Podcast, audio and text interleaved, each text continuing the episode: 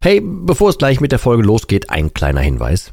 Ich lade dich herzlich zu meinem kostenlosen und brandneuen Webinar ein, wie du die Alkoholsucht dauerhaft hinter dir lässt. Es ist vollgepackt mit Einblicken, persönlichen Geschichten und praktischen Tipps, wie du diesen blöden Alk endlich dauerhaft hinter dir lassen kannst. Ohne Verzicht und ohne ständige Rückfälle. Melde dich gern kostenlos an unter www.drymind.de slash Webinar und such dir einen für dich passenden Termin aus. www.drymind.de slash Webinar und ich freue mich, dich dort zu sehen. Und jetzt viel Spaß mit der Folge.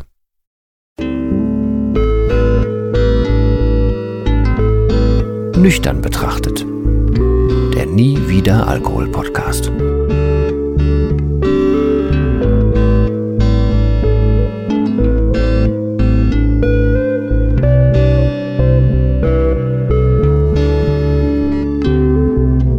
Ja, moin zusammen und herzlich willkommen zu einer neuen Folge von Nüchtern betrachtet. Ich komme gerade aus der Sonne und ich sitze auch gerade im sehr, sehr warmen Wohnzimmer. Ich hoffe, ich kriege das hier alles hin, ohne komplett zu zerfließen. Aber wahrscheinlich wird diese Folge auch irgendwann mal jemand im Winter hören. Ich weiß es nicht. Ich wollte es nur vorab gesagt sagen äh, oder gesagt haben, falls die Folge nicht allzu lang ist, dann liegt es daran, dass es äh, hier einfach sehr warm ist und ich keinen Ventilator anhaben kann, während ich aufnehme. Aber ähm, die Tage war ich auf Instagram unterwegs und äh, da kam oder stolperte ich über einen Beitrag und da kam so die Frage, und ich lese es mal ganz kurz hier vor, wahrscheinlich nicht ohne Fehler, aber ich lese mal vor. Ich habe da mal eine Frage an die, die wirklich tief drinstecken. Ich war zum Glück nie so weit, deshalb verstehe ich es nicht. Immer wenn das Thema Alkohol und Alkoholsucht aufkam, wurde mir geantwortet, ich trinke ja schließlich nicht schon morgens, ich bin ganz normal. Genau diese Person holt sich mittlerweile beim morgendlichen Einkauf eine Dose Bier oder ein 0,25 Liter Fläschchen Rotwein, die dann nachweislich vor der Arbeit getrunken wird und versteckt entsorgt wird. Die Frage, wo ist das Bewusstsein dieses Menschen? Ab dem Griff ins Getränkeregal bis zum Ansetzen zum Trinken muss man doch wahrnehmen, dass man gerade die eigene Argumentation bricht und so handelt wie ein Alkoholkranker und also genau das tut, womit man selber einen Alkoholiker definiert hat. Ich begreife das wirklich nicht. Wie argumentiert denn dieser Mensch sich selber gegenüber diesem Konsum? Vielleicht möchte, kann der ein oder andere mir etwas dazu sagen. Vielen Dank. So, dazu habe ich dann ein bisschen was geantwortet und gesagt, ich kann auch mal tatsächlich einfach mal eine Podcast-Folge dazu machen, weil ähm, ich habe ganz ehrlich gesagt da noch nie groß drüber nachgedacht. Ich weiß nur, ähm, dass es für mich damals komplett sinnhaft war irgendwie. Also ähm, mein Lieblingsbeispiel ist, ich wusste, ich muss dringend zum Arzt. Ich bin aber nicht zum Arzt, weil ich wusste, der wird mir sagen, ich muss aufhören zu trinken. Also bin ich da nicht hin. Ich wusste also in sich, dass das völliger Quatsch ist, aber das war für mich halt äh, ja normal. Also ich, ich habe alles getan, damit ich eben nicht diesen ähm, ja nicht aus meinem Film aussteigen muss, damit es dann das Ganze, was ich so vor mir herschiebe, das ganze Damoklesschwert dieser Sucht, äh, dass, dass das halt nicht real wird. Ich habe die ganze Zeit diesen, diesen Arztbesuch und alles, was damit zusammenhängt. Ne? Also ich müsste dann sagen, äh, dass ich das und das gemacht habe. Beim Arzt wird das rauskommen. Das wird Folgen geben. Ich müsste aufhören. Ich müsste tatsächlich endlich diese Art von Entzug machen und so weiter, wo ich tierisch Angst vor hatte. Ähm, das würde alles dann real, wenn ich zum Arzt gehe. Ich wusste aber, ich muss zum Arzt durch das, was ich da schon tue. Also mir war das irgendwie bewusst, ähm, aber ich glaube, dann war es bei mir eine Art von Scham und halt auch ein, ja, König sein im Verdrängen. Ich meine, das ist man generell sehr, sehr gut, wenn man denn trinkt und mit drin hängt. Ähm, man will das ja nicht wahrhaben und man, man glaubt sich ja auch, dass man ständig aufhören könnte und so, was natürlich nicht stimmt. Ähm, bei mir war es aber tatsächlich einfach die Angst vor dieser Konsequenz und deswegen habe ich das weggedrängt. Das war so wie, ähm, äh, ich bin höhenängstlich eigentlich ähm, und wenn ich über keine Ahnung, hohe, hohe Sachen gehe, dann fokussiere ich mich auf irgendwas anderes. Hauptsache, ich muss nicht in die Tiefe gucken. So ungefähr ist es, glaube ich, auch, dass ich das Problem verdrängt habe. Ich habe mich auf was anderes fokussiert, damit ich mich ja nicht dem stellen muss. Ich hoffe, das Bild hast du jetzt grob verstanden, wie ich das meinte.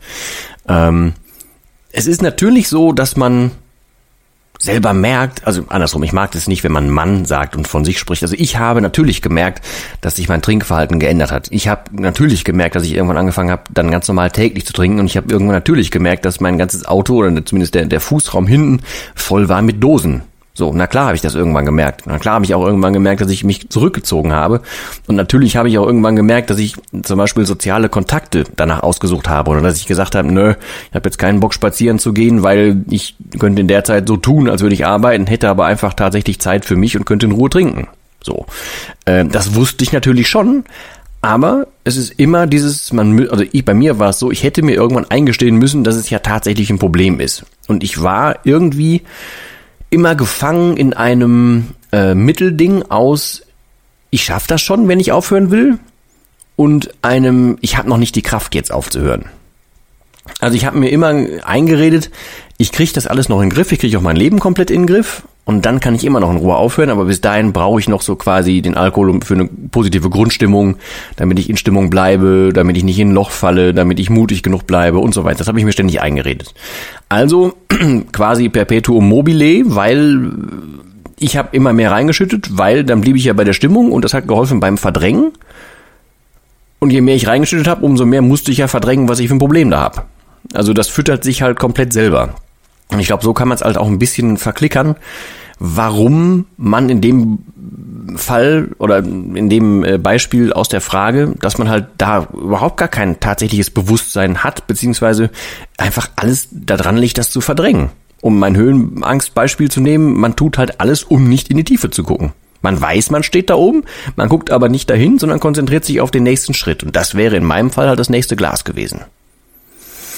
Und ich glaube, ungefähr so kann ich es zusammenfassen. Also das ist, das wäre meine Erklärung, mein ähm, ja, also auch einer der großen Gründe, warum ich halt diese Passivität hasse, die daraus entsteht, wenn man trinkt, weil äh, wäre man noch Herr seiner selbst, dann würde man soweit gar nicht erst kommen. Ich habe auch in meinem Buch davon geschrieben und ich glaube, ich bin nicht der Einzige, der das so nennt, aber ich habe das halt den, einen schlechten Freund genannt.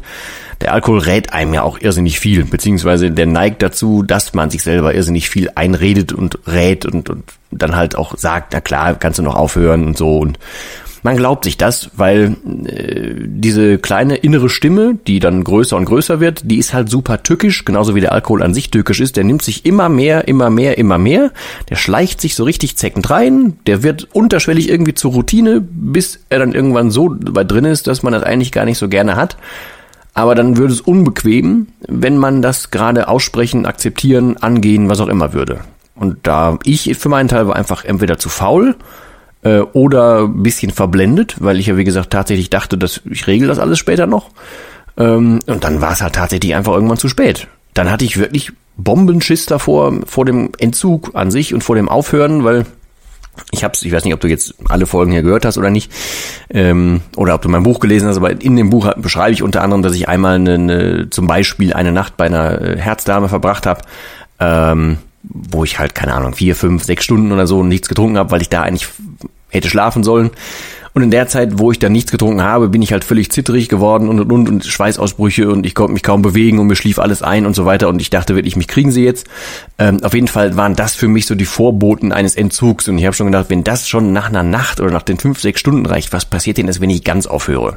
Und da ich aber noch dachte, ich muss im Alltag ganz viel leisten, ich muss das noch schaffen und ja, bald starte ich völlig durch und keine Ahnung was, dann habe ich mir halt irgendwie eingeredet, ich brauche diese Kraft noch, also kann ich dementsprechend auch nicht aufhören. Ja, und so viel dazu. Dann habe ich halt dieses Bewusstsein, dieses kritische Bewusstsein oder die kritische Stimme von mir irgendwo an der Tür abgegeben und habe halt einfach im Blindflug weitergemacht. Also das wäre so grob meine persönliche äh, Antwort auf das Thema. Ähm, man weiß das, aber man will das gar nicht wissen. Definitiv nicht wissen, nein. Also war zumindest bei mir so. Ich weiß nicht, wie es bei dir ist. Äh, gib gerne Feedback oder ähm, ich guck mal, ob ich, ich weiß gar nicht, ob man das verlinken kann, ob man, ich habe keine Ahnung, ob man äh, einzelne Kommentare oder Sachen bei von Insta hier verlinken kann. Ich versuch's. Ähm, ansonsten versuche ich zumindest den Kanal zu verlinken, da wirst du es dann vielleicht irgendwo finden. Ähm, fand ich sehr spannend und fände auch sehr spannend, da noch weitere Sachen zu, zu hören. Ähm, und generell ist es, glaube ich, so, deswegen finde ich halt auch das Thema Angehörige so irrsinnig spannend ähm, und noch viel zu wenig beackert, weil ähm, du willst ja als Angehöriger einem lieben Menschen, der trinkt, eigentlich voll helfen. Und es macht von außen gesehen, wenn du selber nicht in dieser Alkoholfalle steckst, macht es halt auch überhaupt keinen Sinn, was man da tut. Also was derjenige, der trinkt, da tut. Ähm, Und von außen gesehen kann man einfach sagen, lass es doch, weißt du nicht, was du da gerade tust, lass das. Man selber will das aber halt nicht. So, und das, ich finde es super schwierig für Angehörige, ähm, weil es halt nicht rational greifbar ist. Es ist völliger Nonsens, was man da tut. Für den Trinker macht es Sinn, für den Angehörigen null. Und ich vergleiche das immer so ein bisschen mit, äh, mit Depressionen, auch wenn ich nie selber, glaube ich, zumindest Depressionen hatte.